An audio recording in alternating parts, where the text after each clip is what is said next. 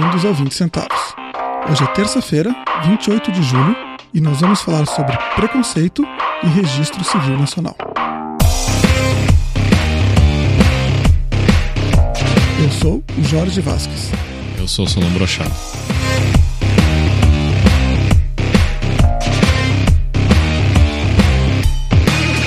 Esta semana a gente precisa fazer uma pequena correção a respeito de, um, de uma coisa que eu falei na, no podcast anterior, que era que as empresas no Brasil não podiam fazer teste de alcoolemia ou teste de drogas nos funcionários. Estava enganado, na verdade pode, mas somente se houver uma justificativa relacionada à própria função do trabalho. Então, por exemplo, motoristas podem ser testados pelo mesmo motivo que a polícia pode pedir para fazer um teste de bafômetro por qualquer motorista. Também é, operadores de máquina pesada, pessoas que trabalham em lugares tipo siderúrgicas ou plataformas de petróleo. Então, se você tem um trabalho cuja falta de atenção ou, enfim, a influência do uso de droga ou de álcool possa prejudicar a segurança sua e das demais pessoas, então, nesses casos, a empresa tem o direito de exigir teste, você tem o direito de não querer fazer o teste, nesse caso, a empresa tem o direito de demiti-lo por justa causa. Então, aí uma pequena correção sobre o que eu tinha falado. Não é livre, mas também não é 100% proibido.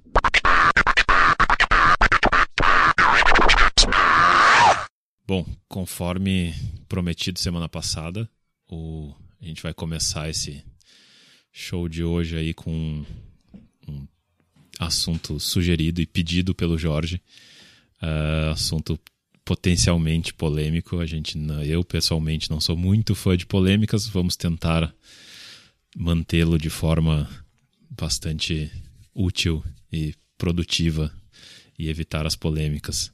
Como sempre, eu diria, né? Como sempre.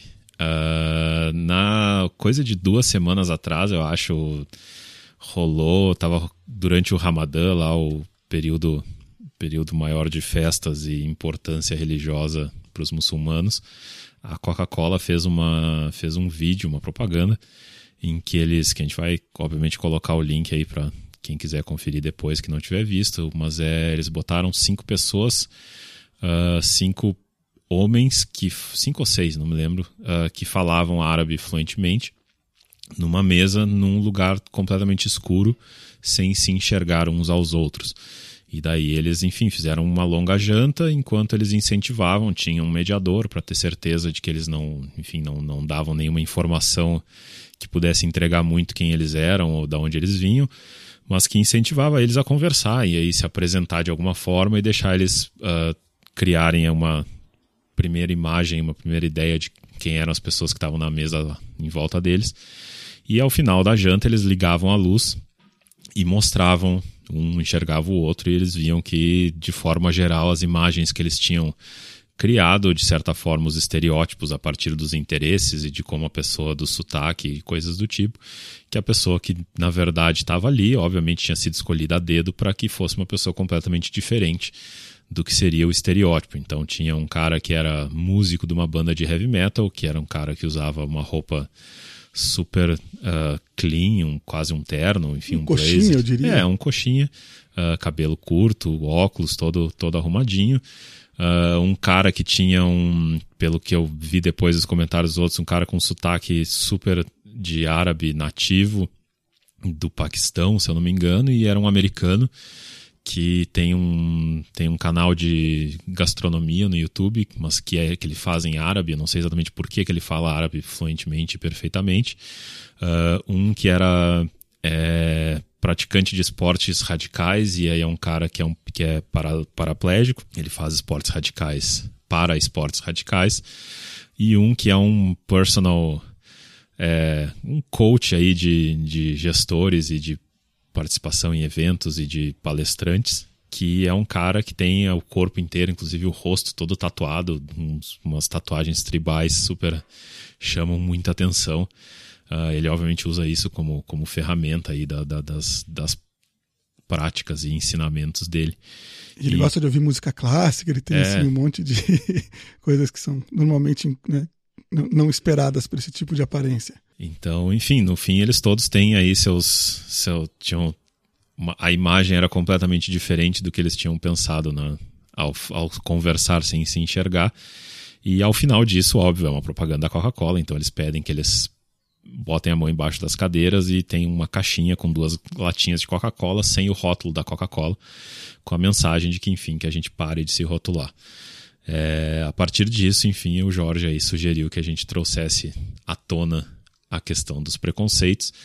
E como eu falei na semana passada, que enfim, aquela nossa conversa sobre vieses cognitivos, mais especificamente lá do desconto hiperbólico, e a questão do cérebro de lagarto, que era a introdução disso, acho que só para a gente começar a conversa.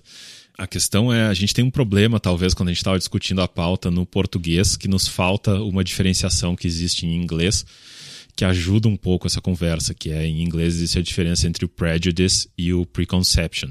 Então, o preconception é a, o, o, o conceito anterior. Então, é, que é exatamente o que aconteceu nessa nessa nesse vídeo, que é aí criar ideias de como certas coisas funcionam uh, baseado em no, na tua experiência ou em qualquer outra coisa do tipo, enfim, estereótipos, etc.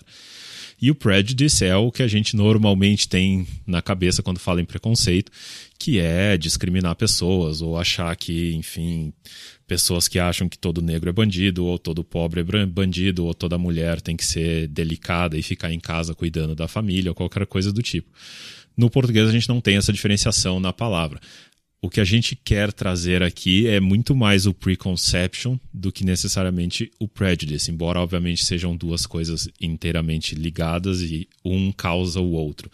Mas acho que é claro para nós, enfim, que o que seria o prejudice, esse preconceito, essa maneira de discriminar alguém baseado em algo que é um preconceito e que não é baseado em absolutamente nada concreto, é algo completamente desnecessário ou não interessante para nós enquanto sociedade, mas o mais interessante é entender da onde surgem esses preconceitos e por que que a gente acaba criando essas, essas coisas que nos fazem eventualmente cometer atos não muito legais.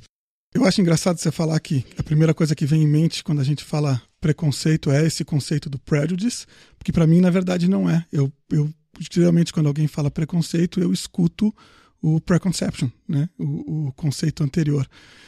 O que para mim também não há tanta diferença a não ser a intenção, porque o, o um está contido no outro.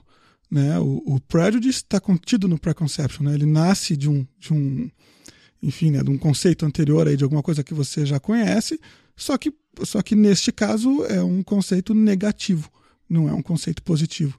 Né? E aí também o mesmo acontece com a palavra discriminação que você usou, né? A palavra discriminação significa nada mais do que separar, né? Discriminar é separar, né? Que não necessariamente é uma coisa negativa, mas a gente também costuma usar ela no sentido de separar, no sentido de escolher o, o botar na caixinha do, do mal, do ruim, do que faz do indesejável, inferior ou qualquer coisa do tipo. Né? É isso que a gente costuma chamar de discriminar, quando na verdade a origem da palavra não é essa. E eu também costumo, tento não escutar dessa maneira. Eu, eu enfim, é uma, uma característica minha pode atrapalhar aí quem quem está me, me entendendo. É sempre bom deixar bem claro para evitar esse tipo de assunto sempre bastante aberto a más entendimentos e questões do tipo.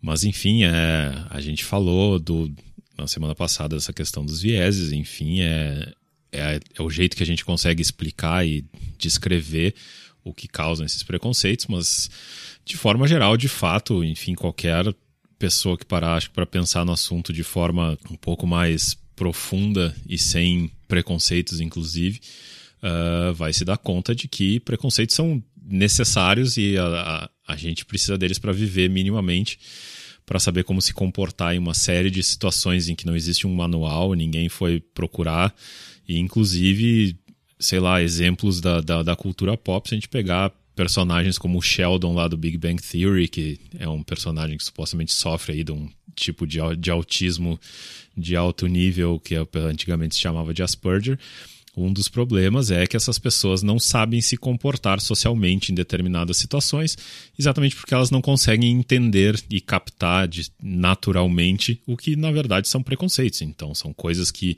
naturalmente a gente aprendeu que é o jeito de se comportar numa situação, numa situação X e essas pessoas são incapazes de entender isso. Isso gera uma série de problemas para essa pessoa. Então, o que está por trás, inclusive do preconceito lá do prejudice, são essas, essas, esses atalhos que a gente cria, atalhos mentais, para conseguir lidar com a vida de forma geral. Se eu fico para a direita, se eu fico para a esquerda na, na escada rolante, se eu de, como é que eu me como é que eu converso com alguém que eu não conheço, como é que eu não converso, se eu, eu posso xingar o Jorge provavelmente de várias coisas e ele não vai se ofender, enquanto que se eu xingar alguém que eu não conheço das mesmas coisas, essa pessoa provavelmente vai ficar muito mais braba, e eu sei disso e eu vou me comportar de formas diferentes e assim por diante. Depende, né? Provavelmente uma pessoa mais velha terá uma reação diferente de uma pessoa mais nova.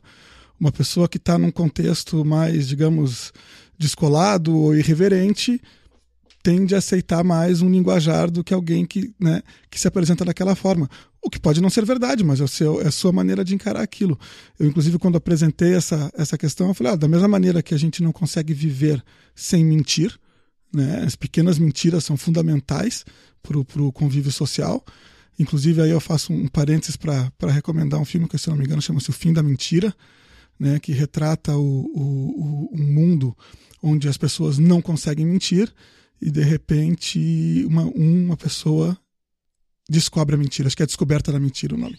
Um sujeito. Eu vou dar uma procurada. Eu tenho quase certeza, posso estar equivocado, minha memória não é mais a mesma, mas eu tenho quase certeza que tem uma matéria, se eu não me engano, na Wire, de alguém que tentou passar um mês sem mentir também, e todas as dificuldades e as, e as as saias justas que esse cara passou por não mentir ao longo de um mês. Mas esse caso é o contrário, é uma sociedade em que ninguém sabe mentir e uma pessoa aprende a mentir. Então, entre outras coisas, ele chega no banco e fala: Eu queria sacar o meu milhão que está aí depositado. Pô, mas aqui no computador está dizendo que o senhor só tem 100. Não, mas eu tenho um milhão. Ah, deve ser um erro do computador, eu vou lhe dar o dinheiro. Então, ele descobre um superpoder, porque ninguém sabe mentir, e é super interessante. E um mundo sem preconceito seria mais ou menos como isso. Né? Seria um mundo que você não saberia como né, falar com uma criança, diferentemente de falar com um adulto, diferentemente de falar com a pessoa que está te atendendo, diferentemente de falar com seu professor, diferente de falar com seu colega. Tem uma série de, de convenções sociais aí que, que dependem disso. É, e aí vai um pouco além, né? De onde é que, de onde é que vem isso, né? É, é necessidade da gente identificar e atribuir características muito rapidamente né, alguém que está interagindo. Pode ser desde, então, voltamos aí ao cérebro de lagarto, como falou o Solon. Né? Então, volte ao homem da caverna, que tem que saber rapidamente reconhecer um leão e fugir, né? não, não quer virar jantar de leão.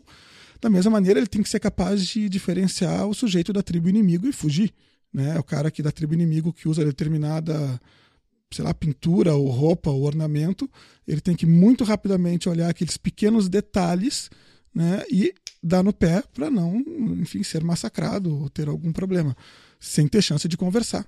O medo do diferente, de forma geral, que é uma reação natural nossa de tudo e vários dos preconceitos mais problemáticos nos dias de hoje, com gays, com negros, com coisas com minorias variadas surgem exatamente disso. É o, o, o, medo do diferente. O medo do diferente surge, se a gente for pensar aí no, nesse, no cérebro de lagarto, é exatamente isso. É o cara que não é da minha tribo, por alguma razão ele tem alguma coisa que eu uso como exemplo de que ele é diferente. Eu, obviamente, tenho medo dele porque a gente for pensar aí na, como a gente já falou em outros podcasts, que a natureza não é boazinha, via de regra eu tô correndo sério risco de a outra tribo querer tomar a minha tribo e coisas do tipo.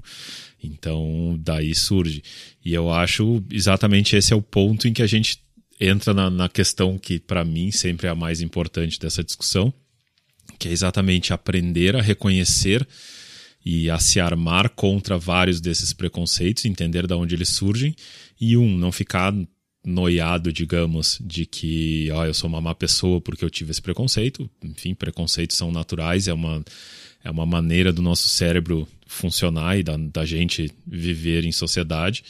Uh, e segundo, que é da gente se proteger de vários preconceitos que são bem menos sérios, digamos, mas que causam uma série de questões, uh, que são, como eu falei, os vieses cognitivos, lá o desconto hiperbólico é um deles, a gente aprender, por exemplo, a dar pesos certos para as coisas, como o Jorge explicou, para quem não ouviu, por favor, ouçam o episódio da semana passada, mas por que, que a gente, óbvio, dá muito mais valor para algo que vai ter um retorno imediato versus algo que a gente vai ter um retorno daqui 10, 20, 30 anos.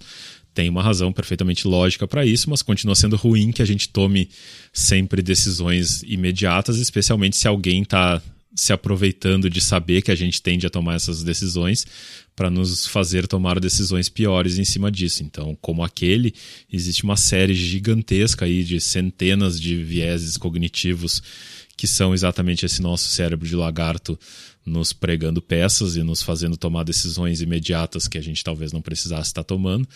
Então eu acho super interessante esse, o estudo dos vieses cognitivos até para a gente saber aproveitar melhor a vida e não, não ser enganado uma série de vezes por pessoas que usando o exemplo do filme do Jorge, aprenderam a mentir. Então, é, aprende que as pessoas sabem mentir e se defende disso.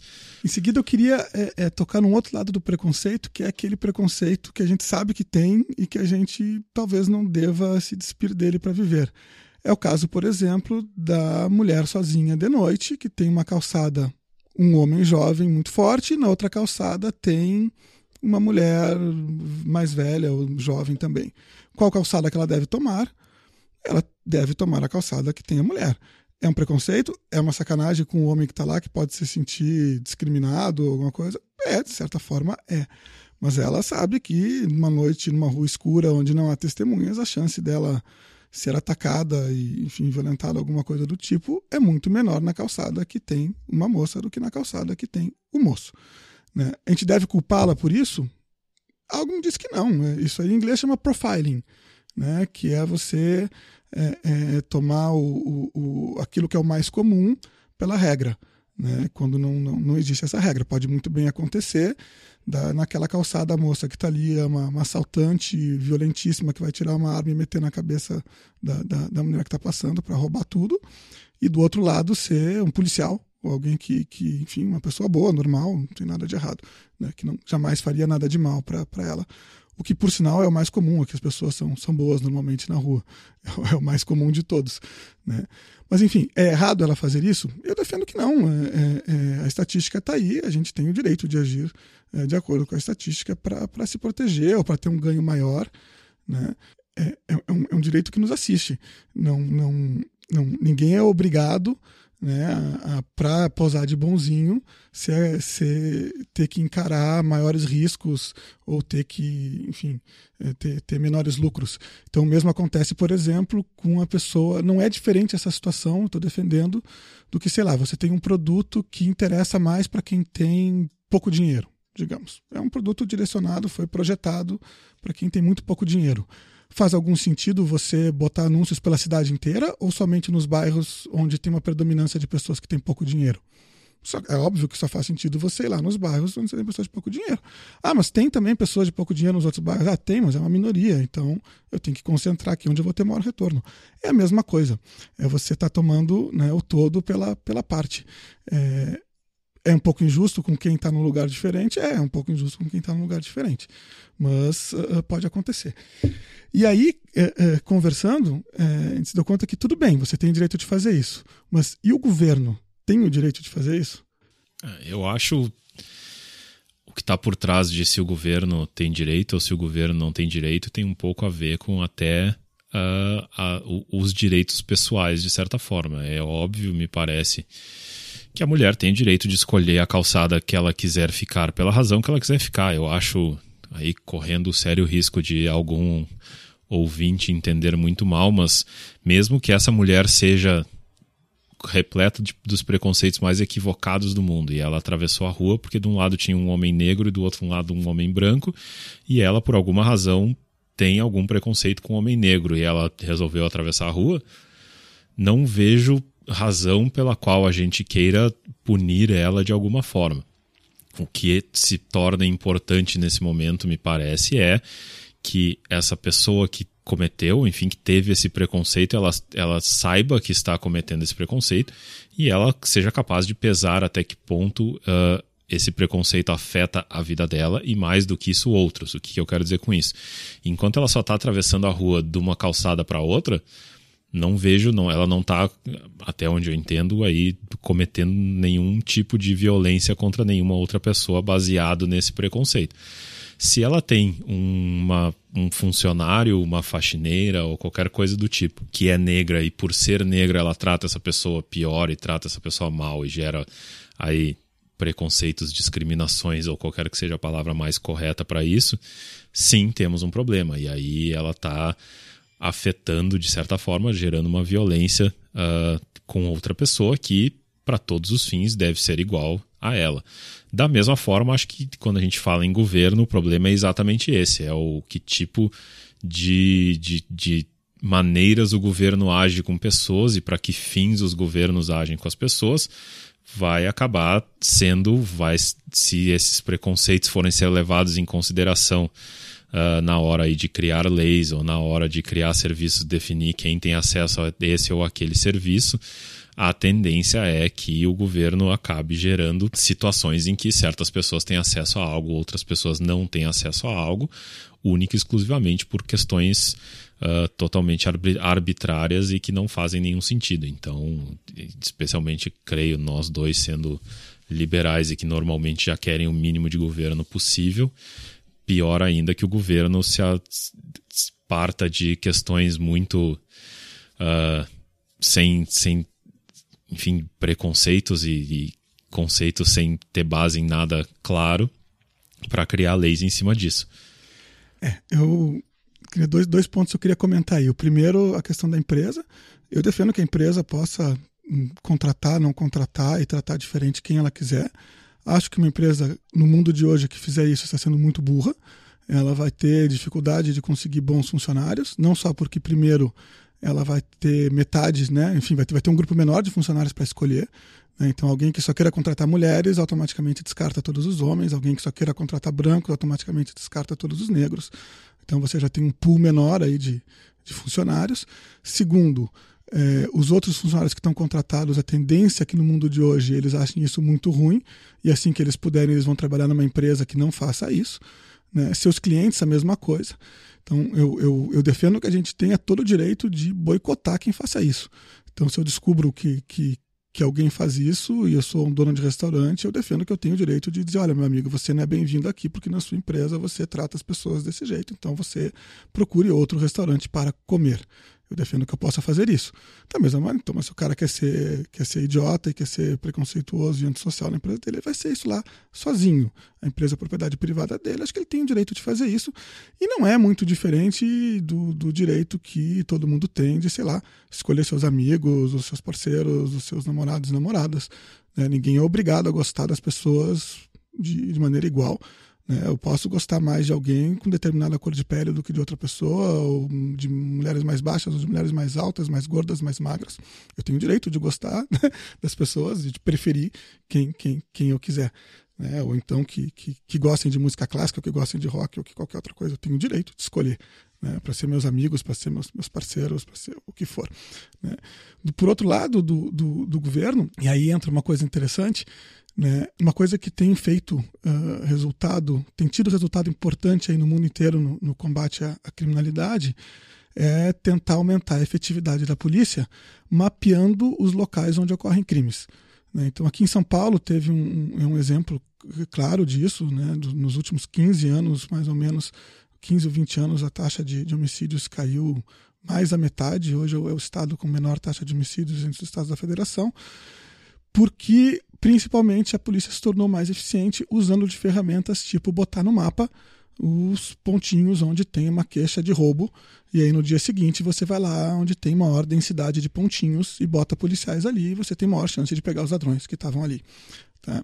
Acontece que ao, ao, você fazer isso, você vai com grande chance estar tá concentrando aí o policiamento em eventuais uh, bairros mais pobres ou bairros, enfim, é, a grande chance é que isso aconteça.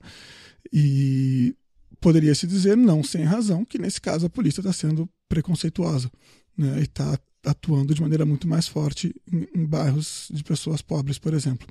Né.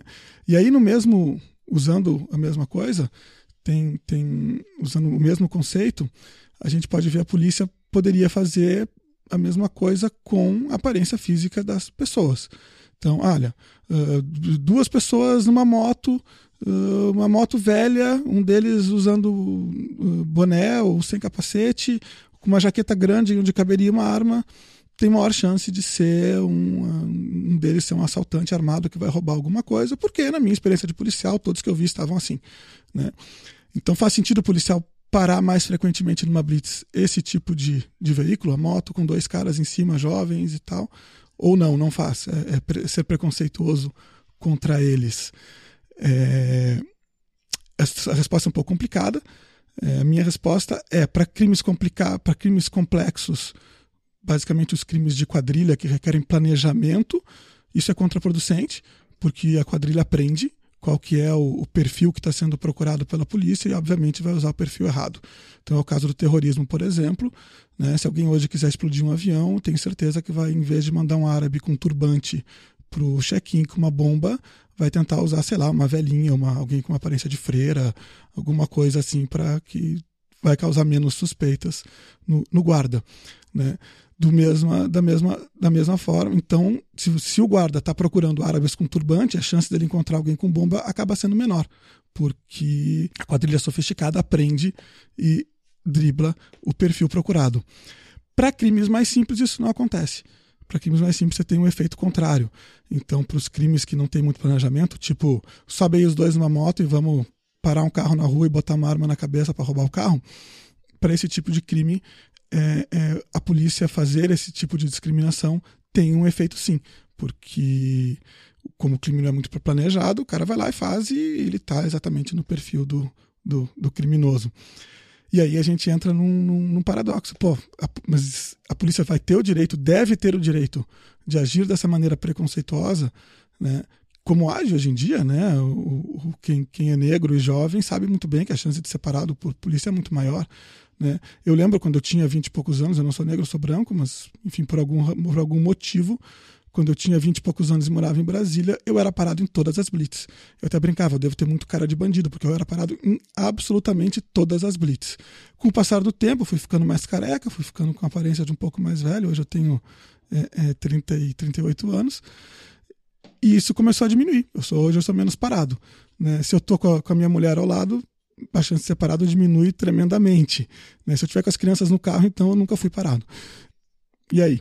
Vários casos diferentes. Eu não vou entrar muito, não, não, não acho que cabe a discussão entrar na questão da empresa.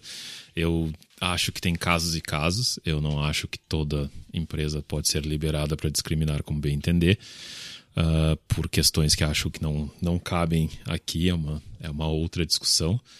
Uh, na questão da polícia, eu coloco outra pergunta, que é: botar imposto em refrigerante ajuda a diminuir a incidência de diabetes na população. Isso é razão para o governo aumentar o imposto sobre refrigerantes? A gente, semana passada, falou sobre o assunto e tu disse que não, porque o resultado, os fins não justificam os meios. Então, para mim, é claramente o mesmo caso quando a gente fala em ação de polícia ou qualquer coisa do tipo. Que beleza, a gente sabe que profiling pode dar resultados. Tem, enfim, casos clássicos da empresa de aviação lá israelense Elal, que é famosa por ter um processo de check-in gigantesco, que demora de duas a três horas, que é completamente diferente do check-in padrão dos aeroportos. E é uma, enfim, porque é uma empresa extremamente visada para ataques terroristas, exatamente porque é uma empresa que até hoje nunca teve um ataque terrorista, porque consta que esse sistema deles funciona e com uma, obviamente uma série de outras coisas que eles devem fazer que a gente nem sabe, uh, teve resultado. Até hoje eles nunca tiveram nenhum ataque terrorista. A questão é: isso é defensável para todas as empresas aéreas? Todas as empresas aéreas devem passar a discriminar e botar qualquer pessoa com cara de árabe a entrar numa fila diferente que vai demorar três horas ao invés de 20 minutos como para pessoa normal, mesmo que alguém me comprove que isso dá resultado, eu vou dizer que não. Isso não é aceitável, como não é aceitável, sei lá, torturar presos para tirar informação, mesmo que isso funcione ou deixe de funcionar. Eu acho que existem limites uh, do aceitável e do não aceitável, independente do, do, do quanto isso funciona ou deixa de funcionar. Especialmente para mim, quando se fala de polícia, porque a gente sabe que por trás de algo que é pontualmente uma ação que porventura dá resultado de, sei lá, jovem de tantos anos em cima de uma moto para, porque a tendência é muito maior de que um assaltante esteja nessa situação do que na outra. Por trás disso se cria aí de novo porque a gente tem os preconceitos e o cérebro de lagarto, automaticamente vai se criando uma cultura de que toda pessoa em cima de uma moto é até prova em contrário um ladrão, sendo que a lógica devia ser ao contrário. Então a polícia passa, como a gente sabe que acontece com certa frequência, tratando a pessoa como bandido até que a pessoa consiga provar pro policial que ela não é bandido. Ou até chegar em situações em que jamais o policial vai achar que um jovem de 20 e poucos anos em cima de uma moto não é bandido por default, aquela pessoa é bandido. Quem mandou? Quem mandou tá andando de moto tem mais que se fuder. Então a gente sabe que isso começa a acontecer e assim tu incentiva os preconceitos ruins e errados que geram uma série de, de, de, injustiças e problemas por trás. Então eu não acho razoável e não acho razoável de forma geral. Eu aceito que se discuta pontualmente questões como obrigar empresas a não discriminar contra questões de raça, de cor, de gênero ou qualquer coisa parecida. Uh, mas de forma geral eu parto do pressuposto que não, o governo não deve tomar decisões legislativas ou qualquer coisa do tipo a partir desse tipo de preconceito. O único parêntese que eu faço aí dos exemplos citados, eu acho que botar polícia em lugares com mais crime não é um preconceito, é um pós-conceito. Se sabe que tem mais crime naquele lugar e se colocou a polícia lá. A não ser que a polícia comece a fazer profiling e coisas do tipo, não tem nada de preconceito acontecendo nem de discriminação. Tu está simplesmente botando mais polícia onde tem mais aonde tem mais crime acontecendo, a não ser que junto de botar a polícia se comece a fazer blitz e parar pessoas baseado nesse tipo de coisa e com isso se gere violências e joga a pessoa na parede, dê cacetete na cabeça e coisas do tipo, a rigor eu não vejo problema. Eu, eu concordo contigo. Acho que o, o uma eventual diminuição na, na eficiência do trabalho policial, paciência, é um preço que a gente tem que, tem que pagar para ter um Estado que não seja, né, nesse caso aí, injusto. Né? Um Estado que discrimina é um Estado que é injusto. Então eu, eu, eu, tendo, a, tendo a concordar contigo. No caso da empresa, você pode escolher. Bom, não vou voar pela Eulau e pronto. Não quero voar pela Eulau. Posso voar por outra. E, e, e, onde, onde há concorrência, onde há um mercado livre, você pode dizer, tá bom, então, vocês são assim, são, são, são preconceituosos, fiquem sendo preconceituosos sozinhos aí no seu canto, que eu vou me relacionar com pessoas que não são. Tchau para vocês.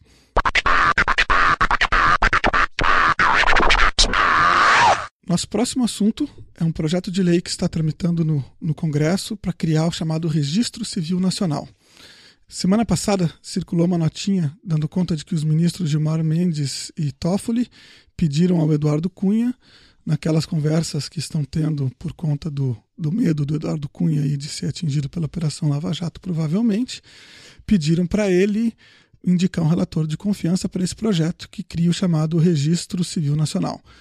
É mais ou menos, a grosso modo, uma carteira de identidade nacional que é, é subsidiada por um grande banco de dados, que será gerido pela Justiça Eleitoral, inicialmente e depois compartilhado com todos. A notinha dá conta de que o grande interesse da Justiça Eleitoral nisso é o fato de que o projeto não proíbe que se façam convênios com empresas privadas para conferência de dados. Né? Ou seja, o, o governo não poderá vender esses dados para ninguém, mas poderá cobrar para conferir. Né? Então, se eu dou aí meu, meus números e, e sei lá, o, o, que dados que estão lá, mas provavelmente será endereço, data de nascimento, nome completo, local de nascimento, essas coisas certamente estarão lá. Se eu dou esses dados para uma empresa, ela poderá pagar para a Justiça Eleitoral para conferir se esses dados estão corretos. Ou seja, se eu sou eu mesmo, em teoria. Né? E aí me chamou a atenção, e eu quis trazer aqui para o podcast esse assunto, né, porque essa questão de ter uma carteira de identidade nacional é um assunto velhíssimo. Né, o projeto de lei anterior, se eu não me engano, era do, do, do meados da década de, de 2000, que era 2005, 2006. Foi aprovado, entrou em vigor e aí depois foi cancelado né, por, por, por determinação basicamente de quem deveria fazê-lo. Né, acabamos que não tivemos aí essa carteira de identidade nacional ainda. Né, as pessoas estão tentando vender isso como uma grande facilidade né, e estão discutindo uma série de coisas, mas eu não estou vendo ninguém discutindo as questões de privacidade né, envolvidas nisso, especialmente porque a contraparte é o governo.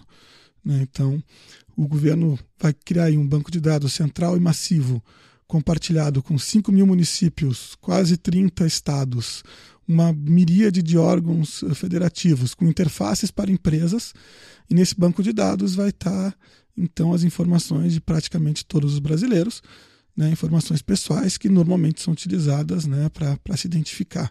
Não se esqueça que quando você liga para o banco e pede para fazer uma operação, eles te perguntam o seu nome completo, o número da sua conta, seu CPF, data de nascimento, enfim, todas as informações que estarão lá no, no, no, no registro esse.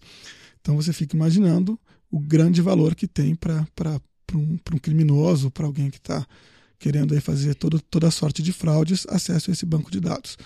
Né? Eu duvido que exista tecnologia no mundo hoje capaz de proteger um banco de dados com essas características que eu falei, tão interconectado, né, que tem que estar tá imediatamente disponível, inclusive em locais, por exemplo, dentro de um carro de polícia, um policial que para alguém na rua, certamente já tem isso hoje nos estados, né, e certamente vai querer ter isso em todo local, dentro do carro, uma maneira de, né, de, de dado um nome, um endereço, um número, obter as informações, aí, baixar a ficha né, de uma pessoa para saber se essa pessoa deve ser presa ou não. Acho que as implicações uh, nesse sentido são imensas, não estão sendo levadas em conta né? e, e não estão sendo nem discutidas, para dizer bem a verdade. Está sendo discutida somente a conveniência aí do, do governo em ter esse banco de dados centrais, central né? e não está sendo discutido os outros problemas que isso pode ter. Eu acho que tem até. A gente estava comentando aqui antes, né? Tem um assunto anterior ainda que seria razoavelmente interessante de ser discutido, que é quanto vai custar esse projeto e essa esses bancos de dados todos e a, a, automação e todo o processo, que não há de ser pouco dinheiro. Eu estava vendo que tem um existe uma proposta para fazer algo parecido nos Estados Unidos, também baseado em questão para voto, porque lá em alguns estados é obrigado a apresentar algum tipo de identidade, em outros não é. Uh, então eles querem que exista uma, uma identidade nacional que fosse usada. Obviamente existem questões de segurança nos Estados Unidos, tudo sempre tem questões de segurança por trás, mas uh, o ponto de partida também é por questões de votação. E num país que, ok, tem 300 milhões de habitantes, uh, tem mais gente do que aqui, mas por outro lado é um país onde essas coisas tendem a ser mais baratas, porque enfim a tecnologia lá está um pouquinho à frente da nossa. O custo previsto para isso é de 11 bilhões de dólares. Então podemos chutar aí que no Brasil vai custar, sei lá, vamos fazer igual para igual, 30 milhões de, de reais aí fazendo um bilhões, dólar. 30 bilhões, bilhões de reais fazendo um dólar barato. Uh, eu não sei até que ponto são é o melhor uso de 30 bilhões de reais no Brasil nos dias de hoje.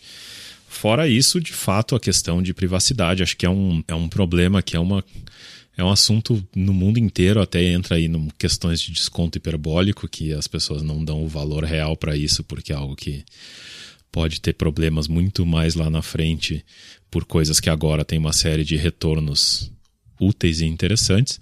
Uh, é uma discussão de forma geral que as pessoas não se importam aí, pessoas dando uma série de informações para sites como Facebook, antes davam para Orkut e assim por diante. Uh, no Brasil, menos ainda, uma coisa que não dificilmente se discute. A própria carteira de identidade é uma coisa que muitos países não têm nada parecido e acham um absurdo que se discuta ter. Uh, quando a gente começou a ter coisas biométricas em passaporte e coisas do tipo. Também é considerado um absurdo em uma série de países e jamais se levanta a questão privacidade por trás disso. Eu acho interessante duas coisas aí nesse registro nacional. Primeira é que não é só uma carteira de identidade nacional, que enfim, talvez alguns dos ouvintes aí nunca tenham se dado conta, mas uh, a carteira de identidade ela é emitida pelos estados e não existe um sistema integrado de informação das carteiras de identidade por estados, o que permite que aí quem quiser cometer algum tipo de fraude eventualmente pode conseguir criar carteiras de identidades em diferentes estados e com isso ter. É perfeitamente legal. Sim. Você pode ter uh, diferentes identidades de diferentes estados, não há nada de ilegal nisso, até onde eu sei. Sim. E a partir disso, tu consegue aí tentar criar títulos de eleitor em diferentes estados, votar em passar, obviamente, para alguém para votar por ti, coisas do tipo. Enfim, a ideia supostamente de uma identidade nacional é evitar esse tipo de fraude. Uh, o problema é que a proposta desse registro nacional não é só a identidade está tudo interligado. Então, todas as informações que o governo tem sobre cada pessoa estariam no mesmo banco de dados. Então, no mesmo banco de dados tem a identidade, a carteira de motorista, o PIS/PASEP, o INSS, o endereço, que obviamente a gente dá quando, quando paga imposto de renda, se está em dia com os impostos, se está em dia com qualquer coisa, informações de polícia, se tem alguma, alguma ficha ou se não tem ficha, se tem algum mandado de prisão, está tudo no mesmo banco de dados. E um mesmo banco de dados que um. Eu não sei quantos dos milhões de servidores públicos vão ter acesso, em menor ou maior escala, uma coisa hoje em dia que a gente sabe. Enfim, funcionários do Banco do Brasil e da Caixa Econômica Federal têm acesso a essencialmente informações bancárias de praticamente qualquer cidadão brasileiro. E surgem de tempos em tempos, a gente sabe quando tem escândalos, eventualmente surgem dossiês absolutamente ilegais com uma série de informações bancárias e de transações e coisas do tipo de uma série de pessoas que não poderiam jamais, sem ter uh, quebrado o sigilo na justiça, se divulgar esse tipo de coisa. A gente sabe que o CPMF existia mais do que qualquer outra coisa para também fazer esse tipo de controle, e uma das razões pelas quais se quer tanto a volta sempre da CPMF é para que o governo possa usar ela como ferramenta de, de, de vigilância de operações monetárias.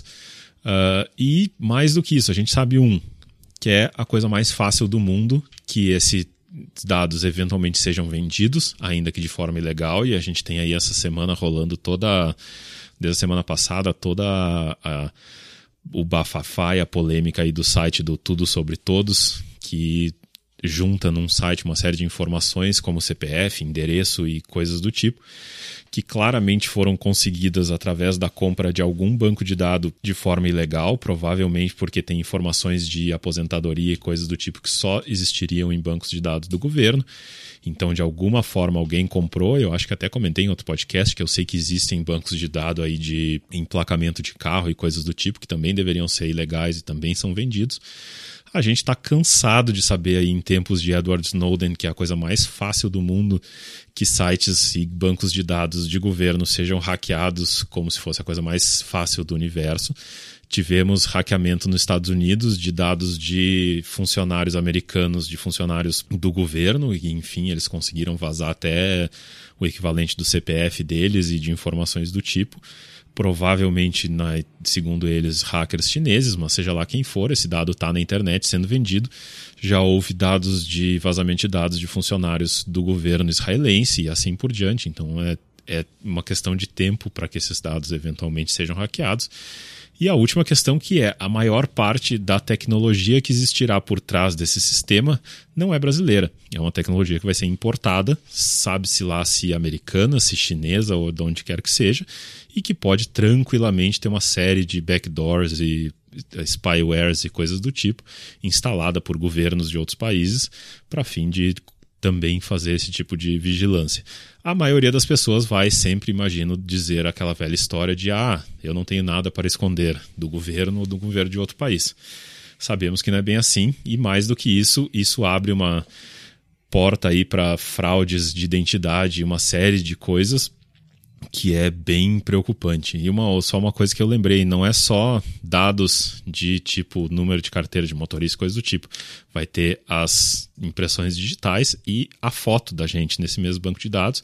Esse banco de dados pode tranquilamente, com tecnologias que já existem hoje, serem usadas para serem cruzadas com câmeras de vigilância para identificar o nosso rosto andando aí por uma série de cidades do país, cada vez mais e mais do que isso, lembrando que tem também a história do chip nos carros do Brasil, que também querem chipar todos os carros brasileiros para que qualquer sistema aí de multa seja capaz de traquear qual carro é. Então a gente entra aí num belo de um Big Brother de verdade, aquele do Orwell, não a série de TV no reality show, que pessoalmente me preocupa horrores e me preocupa especialmente que a gente não discuta esse assunto e acha a coisa mais normal, porque estamos ajudando a burocracia do governo brasileiro.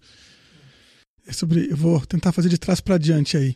O, é uma tradição né, do governo brasileiro, diferentemente de outros lugares, né, encarar os cidadãos como pessoas que estão lá para servir. Né? Então você pode, pode ter certeza que quando você vai numa repartição pública? Você está trabalhando para o governo, nunca o contrário. É essa a impressão que te dá e é isso que acontece. Ah, não, você veio aqui, o carimbo não é esse, vai lá no outro departamento que essa hora já está fechado e que fica em outro bairro para buscar o carimbo certo, senão eu não posso te atender. Né? Então você tem que ir lá pegar o carimbo certo em outro departamento, porque afinal você está trabalhando para eles. Então é, é óbvio que isso aí não é para o cidadão, é para o governo. Você falou de biometria. É, eu costumo dizer que biometria são senhas que você não pode mudar. Né? Então, a impressão digital são senhas, são equivalentes a senhas, é uma informação que está atrelada a você né? E no caso de impressão digital, você tem 10 e acabou. Você não pode, não tem mais nenhuma. Se isso aí cai na rede, não é tão difícil, né? não é caro, inclusive, custa menos de, de, de 50 reais. Você com gelatina e um pouco de, de engenhosidade e uma tarde procurando no Google e comprando alguns materiais eletrônicos que também custam super barato, você consegue fazer a impressão digital de qualquer pessoa que consegue enganar praticamente qualquer sensor. Né? Então você tem esse problema. Segundo você falou, quem não deve não teme. Né? Pergunta aí para o caseiro Francenildo, que eu acho que é um caso emblemático aí de violação de sigilo bancário, exatamente porque é o caso do grandão contra o pequenininho. Né? É o caseiro, cara, não é o, o, o, o não, é não são os dados bancários do, do Marcelo Odebrecht que vão que serão vazados. Esses serão vazados também, né? Não é não é desses aí que, que, que a gente tem que ter medo. É o, é o pobre coitado do caseiro que recebeu um dinheiro do seu pai e que vai ser detonado na mídia porque uma, o ministro acha que, enfim, precisa desacreditar ele por qualquer motivo. Né? Então é, é, é, isso que pode acontecer e é isso que vai acontecer. Você pode destruir a vida das pessoas. Eu assumiria imediatamente após a criação e implantação desse sistema, eu tendo a assumir que esse tipo de dado é público. Os dados que eu dou para governo, para essas coisas, é, é, eu ajo como se eles fossem de conhecimento público. E muitos são. Né? Se eu quero descobrir o, seu, o CPF de alguém, é uma coisa trivial. Você procura, escreve o nome completo da pessoa no Google, certamente tem enorme chance de aparecer algum edital de vestibular, de concurso público, de alguma coisa assim que é, está lá na internet disponível para todos e que vai ter pelo menos o número de identidade ou CPF dessa pessoa. Se alguém que algum dia abrir uma empresa, você entra no, no site da junta comercial e você vai encontrar tudo lá também, tudo que está no contrato social, teu endereço, é tudo público. Tudo que está lá é publicamente disponível. Basta alguém com um pouco de paciência para pegar aqueles dados, está lá. Se você já teve algum processo judicial, a mesma coisa. Qualquer teor de processo judicial, sendo você o processado ou processante, acho que os nomes estão errados, os advogados vão querer me matar, os seus dados uh, também são públicos. E, e isso é uma das coisas que são públicas por definição, fora os casos, como o Solon falou, de informações que são vazadas. O valor desse negócio é imenso, as informações serão vazadas. Né? Acho que a gente vai ter que, que, discutir depois disso como é que a gente vai fazer é, identidade, qual o valor né, de, de, de autenticar alguém, de, de, de, saber quem é quem. Né? A questão da identidade ficará bem mais difícil. Né? A gente ainda opera, como eu falei no início, sobre um sistema em que você conhecer dados, né, em teoria pessoais sobre a pessoa é o suficiente para você dizer que você é aquela pessoa. E essa, isso é uma, uma coisa que vai cada vez uh, valer menos. Você vai ter que ter outras maneiras de, de, de identificar as pessoas. É, do ponto de vista de segurança, e aí tentando acabar um pouco essa salada que eu estou fazendo, é, tem, uma, tem uma noção, né, e, e, e, aí é uma coisa que tenta justificar a, a existência de, dessas carteiras de identidade e outros documentos que provam quem você é. Tem uma ideia de que você pedir a identidade para alguém, de, certa modo, de certo modo, aumenta a sua segurança. Né? Então, você vai em qualquer prédio comercial hoje em dia, você tem que ir lá apresentar sua identidade, tirar uma foto, enfim, né? deixar registrado lá o que, quem você é. Como se bandido não tivesse carteira de identidade. Né? Ou então, como se a carteira de identidade tivesse escrito lá bandido, ou tivesse escrito mal intencionado, ou alguma coisa do tipo. Não está escrito isso, que é impossível estar escrito isso, os bandidos também têm. Ainda mais porque essas, esses documentos eles não, não, não saem do nada, tem um documento prévio né, que gera. No caso do documento de identidade, é uma certidão de nascimento, que não tem foto, não tem biometria, não tem absolutamente nada. É um papel que você leva, que tem um nome, né, é um papel de não tão difícil de ser, de ser forjado. E você leva lá e pronto, você tira foto e você tem uma carteira de identidade.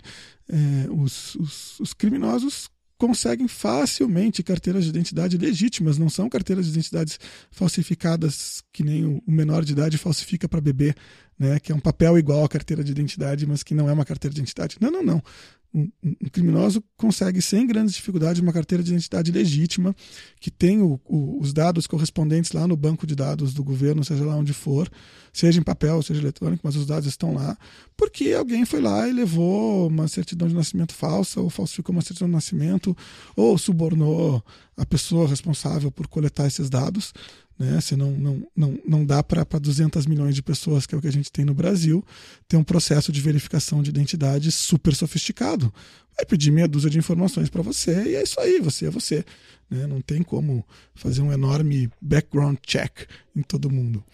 Então, é um sistema que, para mim, ele, ele, ele tem o, o a, de, a declarada vantagem de facilitar a vida do cidadão, que em vez de ter que carregar vários documentos, vai ter que carregar um só, quando na verdade ele vai é, dificultar uh, a identificação das pessoas, porque vai ser muito mais falsificado e mais facilmente falsificado do que já é hoje.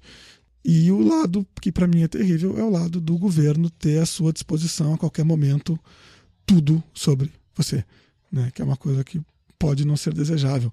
Né? Sempre brinco, quem não deve não teme, então beleza, vou colocar uma câmera de vídeo com streaming dentro do seu banheiro, afinal você não deve, não teme, não enche meu saco, eu vou botar e, e vamos ver se você não teme.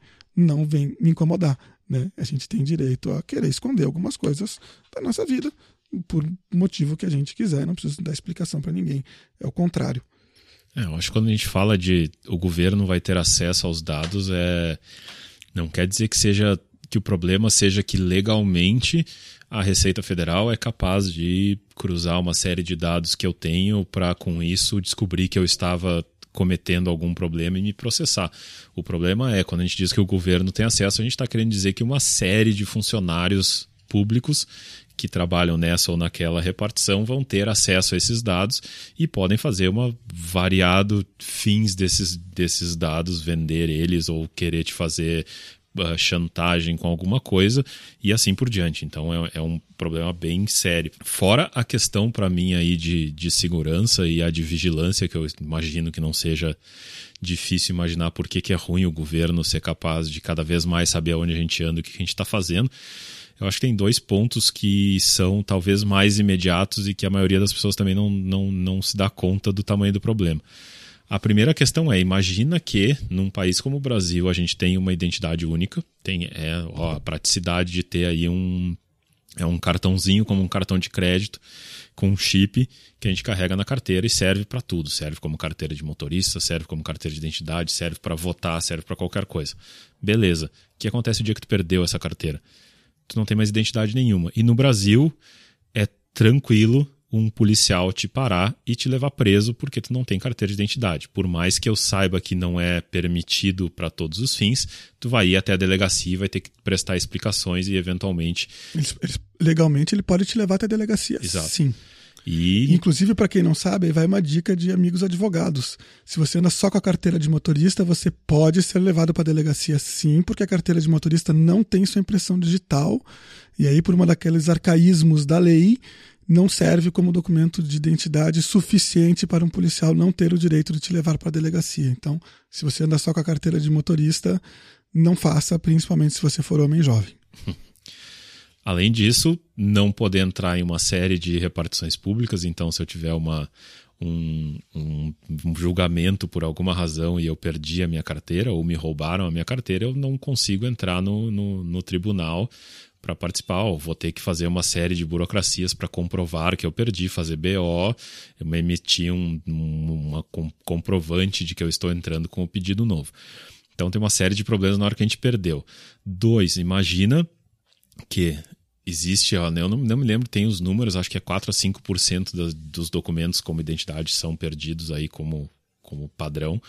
Então, a facilidade, dois, de gerar fraude a partir desses documentos perdidos. Então, na hora que eu perdi um documento, alguém achou a minha identidade no meio do caminho, na qual estão todos os meus dados, os meus dados biométricos, o meu chip e o raio que o parta, para que ele usar isso para criar uma conta de telefone, para criar a conta da net ou qualquer coisa do tipo, é um início. Ou pior, cartões de créditos aí independentes hoje, ou comprar crédito numa cooperativa que está mais preocupada em arranjar alguém que deva para ela do que realmente garantir que essa pessoa vai poder pagar depois, é a coisa mais fácil do mundo. Inclusive hoje eu sei porque a minha mãe comprou um, uma linha de telefone em Porto Alegre com o meu CPF, ok, com comigo deixando, mas ela não precisou de nenhum documento meu. Ela conseguiu comprar a linha de telefone celular sem que ela precisasse de nenhum documento meu, só tendo o meu número de CPF. Isso que ela é sua mãe, né? Se ainda fosse Exato. seu pai, podia dizer eu sou o Solon, mas a sua mãe dizer que é o Solon, realmente. Exato. Então, para ver como é muito fácil e para ter uma ideia do quanto isso pode ser um problema, eu vou procurar, tem casos específicos, notícias, mas uma das coisas que talvez muita, muitos conheçam alguém que já passou por isso é vender um carro e a pessoa que comprou o teu carro não mudou o nome do dono do carro. E o que, que acontece? Tu passa a receber multas e coisas do tipo, e não tem nada que tu possa fazer se tu não souber o endereço do desgraçado que não mudou o carro para o nome dele.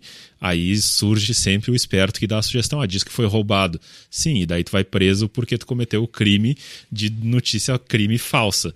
Então não tem jeito, se tu não souber quem é esse cara, o único jeito é tu torcer para que a polícia pare ele em algum momento e descubra que ele não é o dono do carro e por alguma razão isso gere um problema. De outro jeito, não tem como achar essa pessoa, especialmente se ela estiver em outro estado, fodeu de vez.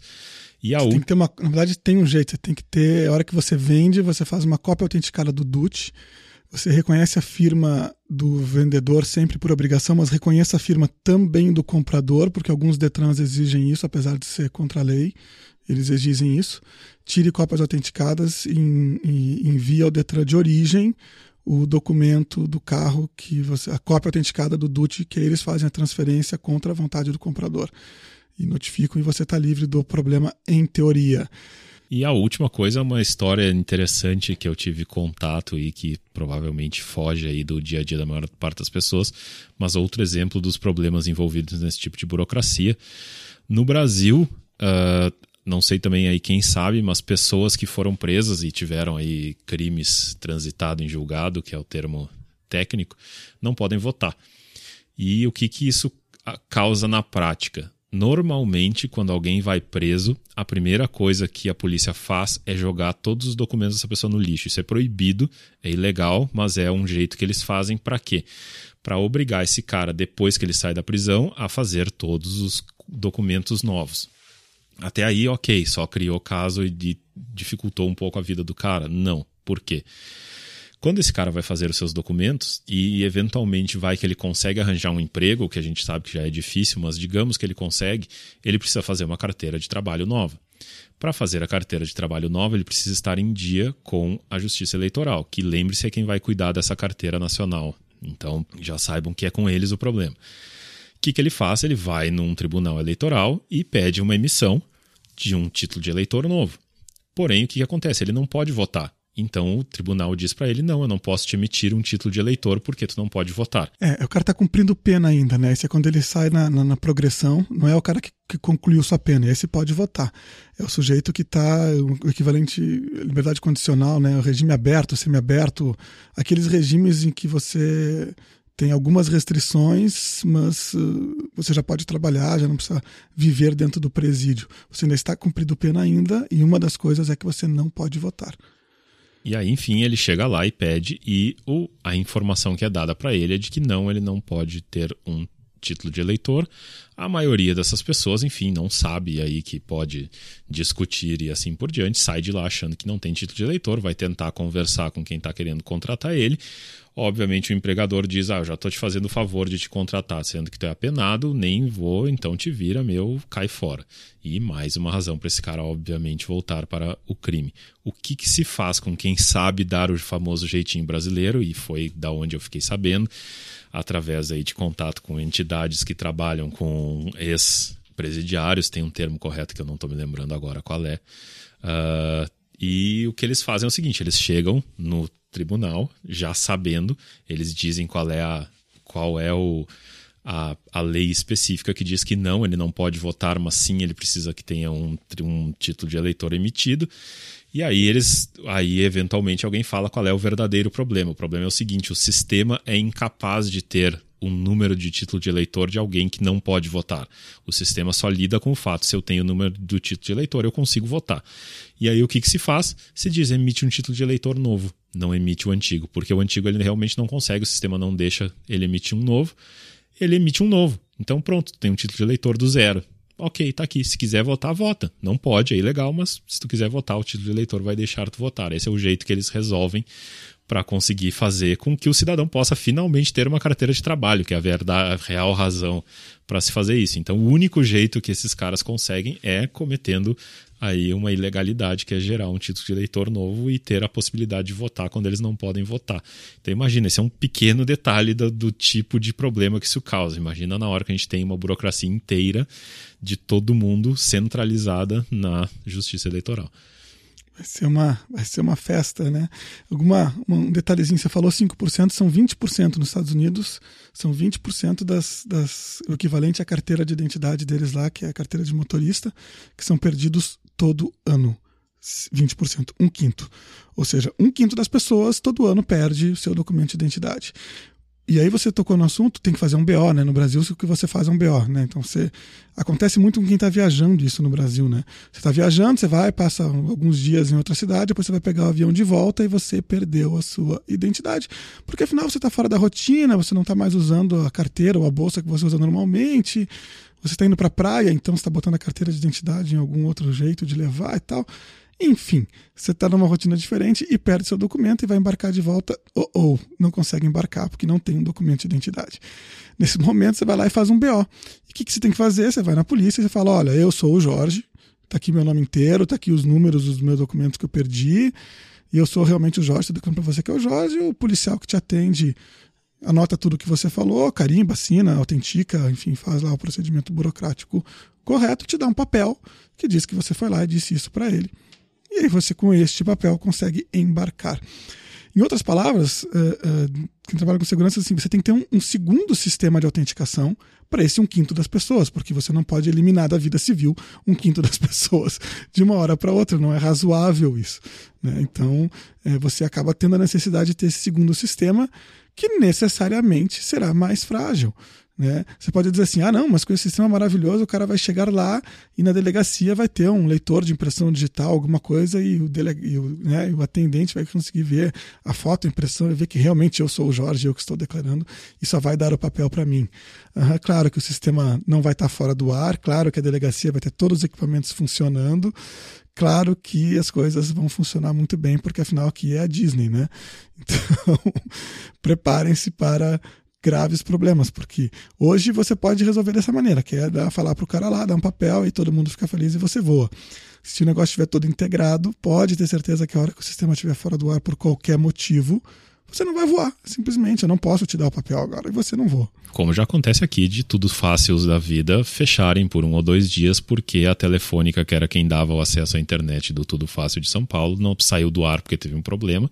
Ficou dois dias com o Tudo Fácil, não funcionava. Em todo, nenhum Tudo Fácil funcionava porque o sistema de internet da prefeitura não estava no ar. Espero que nessa, né, nessa história toda o que salve a gente disso tudo seja o famoso jeitinho né? Então, como as coisas têm grande chance de, de dar problemas enormes, o jeitinho acaba salvando a gente da, da, das coisas. O que é um pouco triste, na verdade, a gente dá risada, mas é um pouco triste, porque serão né, bilhões e bilhões de reais enterrados nisso, né, para a gente não ganhar absolutamente nada como cidadão, né, só para os governantes ficarem mais felizes né, e para alguns poucos uh, uh, mal intencionados que têm acesso a esses dados poderem prejudicar muito a vida das pessoas para fortuna própria. Então, não, não é, é, engraçado por um lado, mas na verdade é, é, é ruim.